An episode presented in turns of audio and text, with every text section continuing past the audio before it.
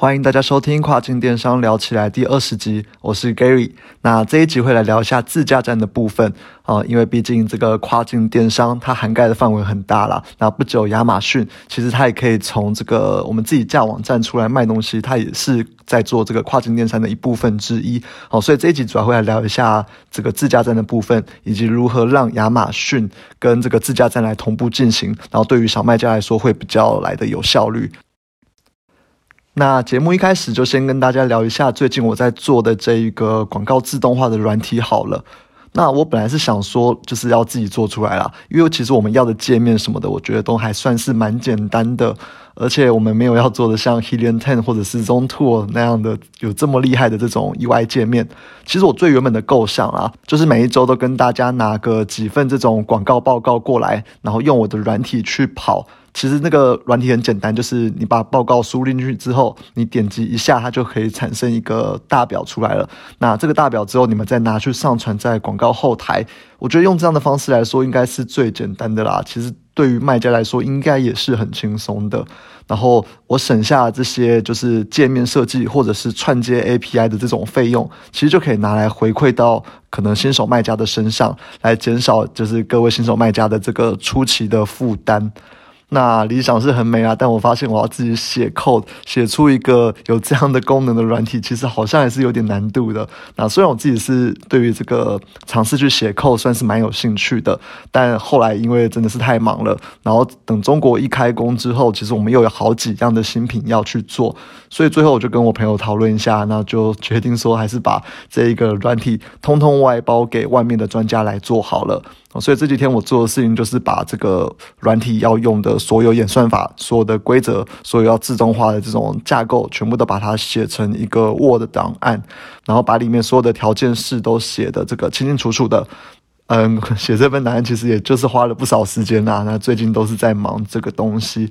哦，接着我们就找了一间工作室。那我不得不说哈，这种事情真的还是要尊重专业。那我们其实从从头到尾只开了半个小时的会，那基本上就是把我准备的这个 Word 档从头到尾 run 一遍，然后。这半个小时之内，他竟然就可以完全理解了我的需求，而且还制定出了一个很适合我们去做的方案。而且就是在开完会后的半小时，他们竟然就可以给我报价了。我觉得他们这个理解力真的是非常的强，好让我非常的大开眼界。诶，同时也不要忘了，他们这种工作室哦，都是一定是第一次接触到亚马逊的广告的这种资料啦。那对于亚马逊里面所有定义的这种缩写跟名词，应该都是非常非常陌生的。然后我觉得。以他们这种，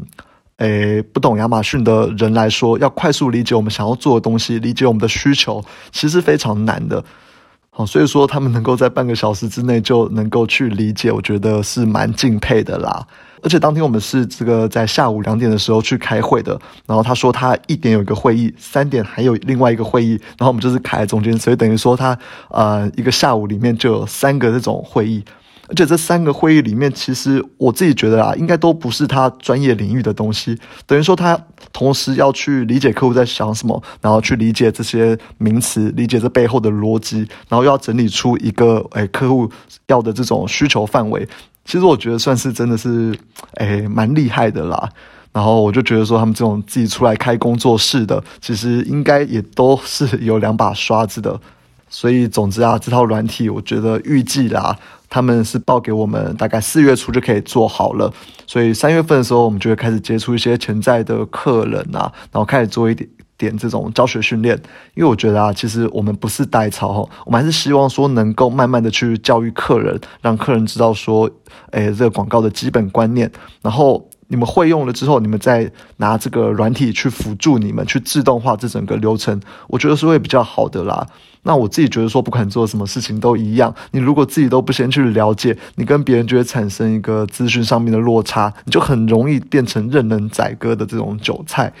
那特别是现在就是网络上面这么发达嘛，基本上已经不会有太多这种诶资讯落差的状况了。那如果在这种情况之下，你还要去付出这种资讯落差产生而来的成本跟代价，其实我觉得是非常不聪明的。那当然也不是在说就是可能我们什么事情都要会做啊，什么事情都要自己做啊。其实很多自动化或是可以请人去做的，我也觉得都 OK 啦。但我觉得至少，诶，我们自己应该要理解个六十 percent 哦，因为毕竟其实我们从零理解到六十 percent，其实是非常简单的一件事情啦。那真正难的是从六十 percent 到一百 percent。那我觉得最后这个六十 percent 到一百 percent，我觉得再交给专家做就好了。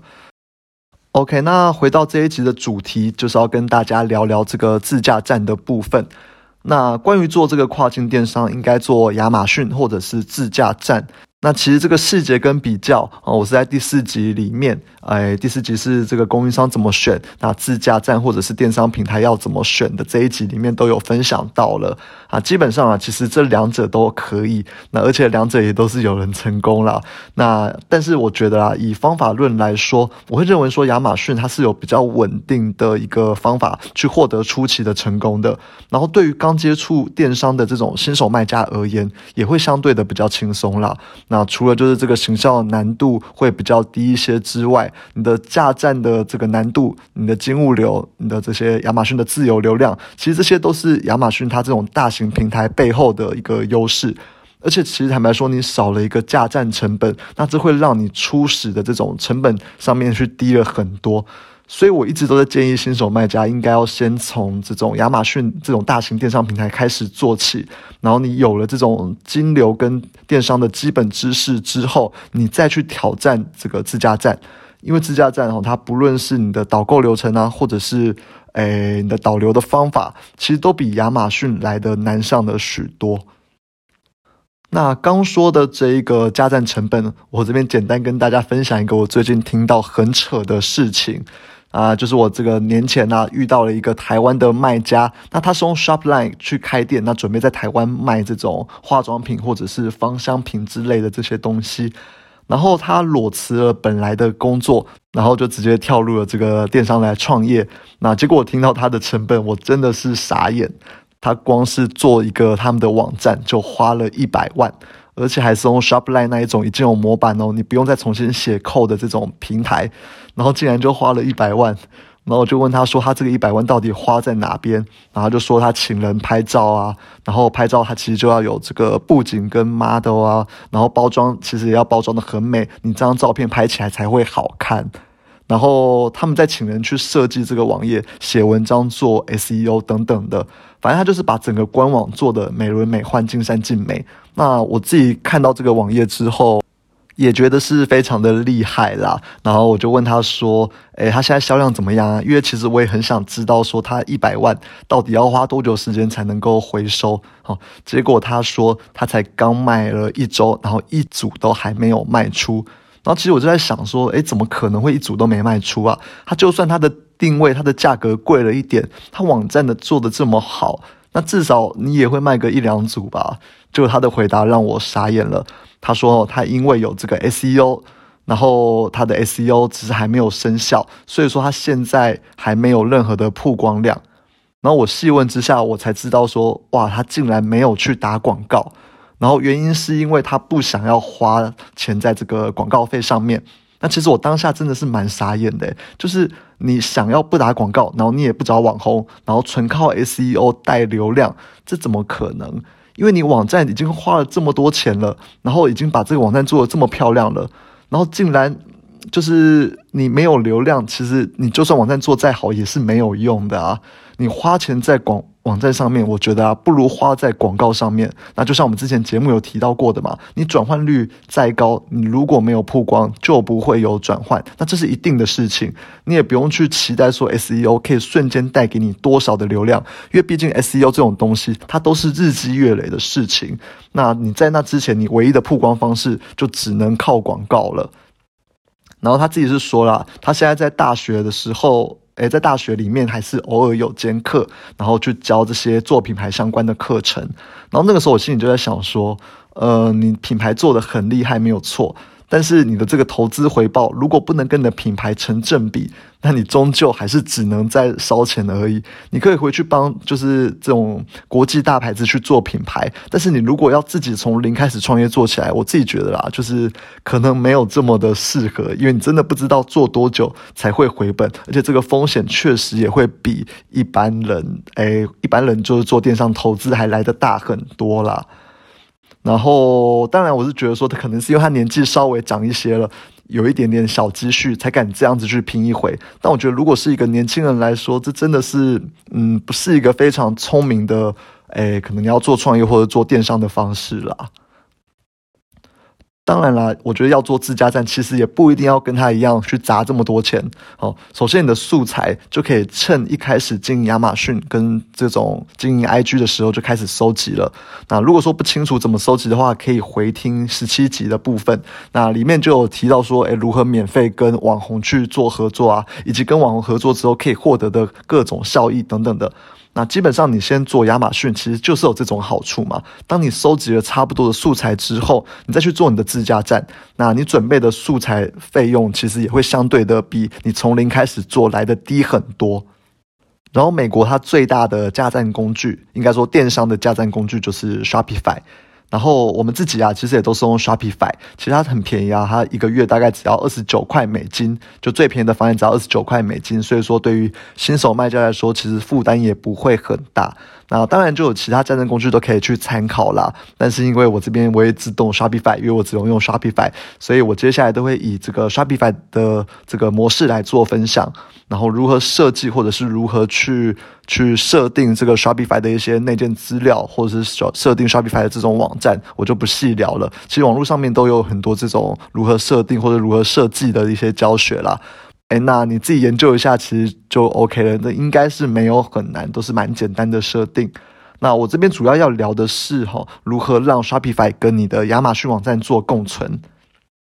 那我这边会有两个方式，一个是美国公司才可以做的方式，那另外一个是没有美国公司的情况下，你你要去做的一个方式。那我觉得你们可以根据自身的状况来评估。我就先来聊聊有美国公司的状况好了哦。如果说你要让客人在 Shopify 上面结账，你基本上你一定要有美国公司，因为 Shopify 它内部的这种收款的方式，它每一个收款方式其实都一定要有美国公司的情况之下，你才能够去做收款的这个动作哦。所以说，如果你没有美国公司的话，你就诶不能去做收款了。那我觉得这一点要特别的注意。所以说，当你有美国公司的时候哦，你就可以让客人在上面做下单。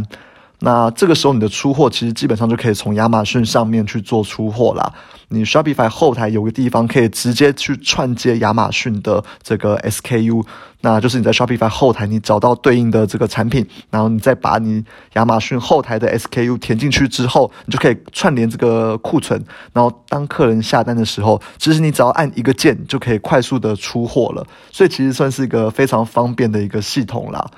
然后费用的话也不会很贵，那因为毕竟现在亚马逊的物流它其实已经算是全美前几大的了。你用亚马逊出货，会比你用外面的这种第三方仓库来出货，这个费用还要便宜，所以其实算是很方便啦。而且我觉得这个除了费用以外，最好的是说你当你库存同步的时候，你可以减少非常多这种库存管理的成本。那就等于说你不用分两个仓库去分别的囤货，你统一用亚马逊仓库，你就可以完成所有的出货流程了。嗯，所以其实诶，这种串联是非常的方便啦。然后我们自己啊，其实也测试过哈，当你用这种方式去从亚马逊出货的时候，亚马逊他们不会用他们自己的箱子。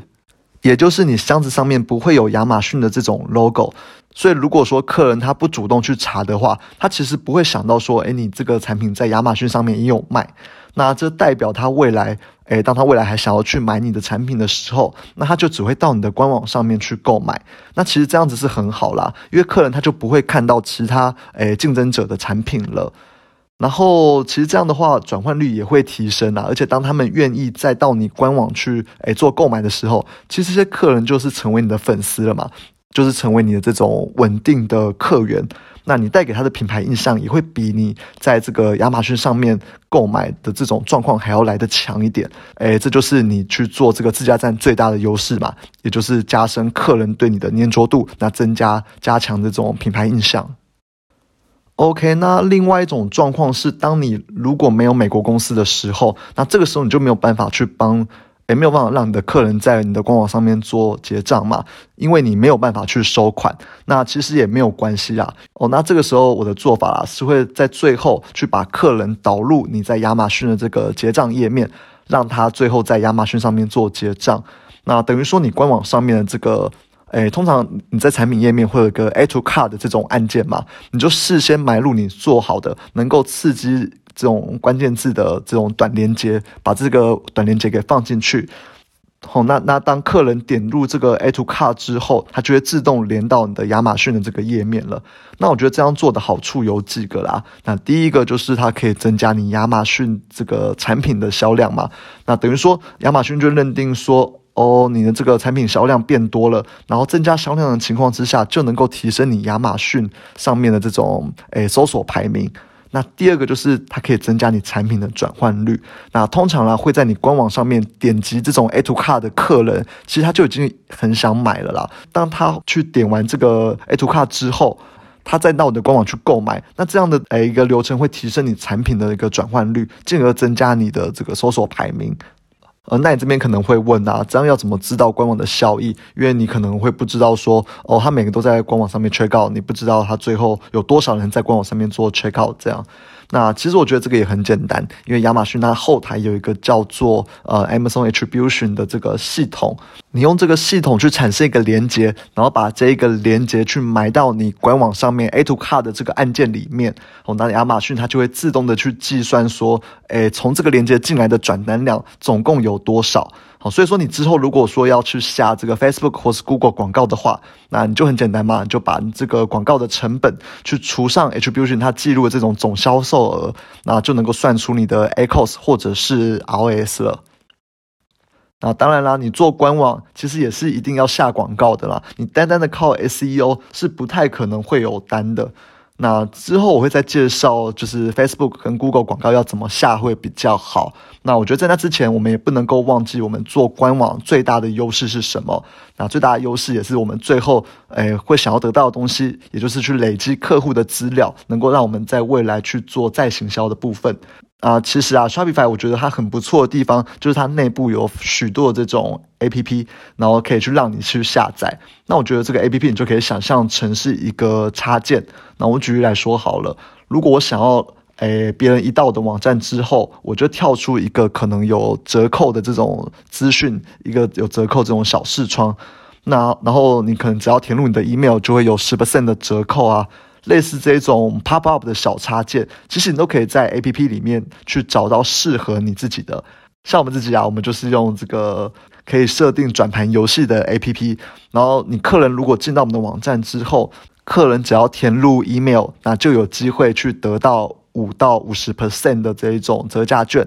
那我觉得这是增加了一点游戏性啦，就是去让客人去玩嘛。那我们就是用这种方式来去收集客人的 email。那当然啦，其实这种方法真的很多，那它变化也是非常多。这个就是自家站的优势啦。那对于新手卖家来说，可能就会是缺点了，因为如果说你这些东西都没有做好的话，你跟其他网站的差距看起来就会非常的大的。哦，所以说我才会一直推荐说，诶，你先从比较制式化的亚马逊开始做起嘛。那你边做亚马逊的时候，你就去边学一下这种 Shopify 各种导购流程、各种 APP 怎么用，然后去观察别人的网站到底，诶，做什么事情可以增加你的客单量，做什么事情能够增加你的转换率等等的。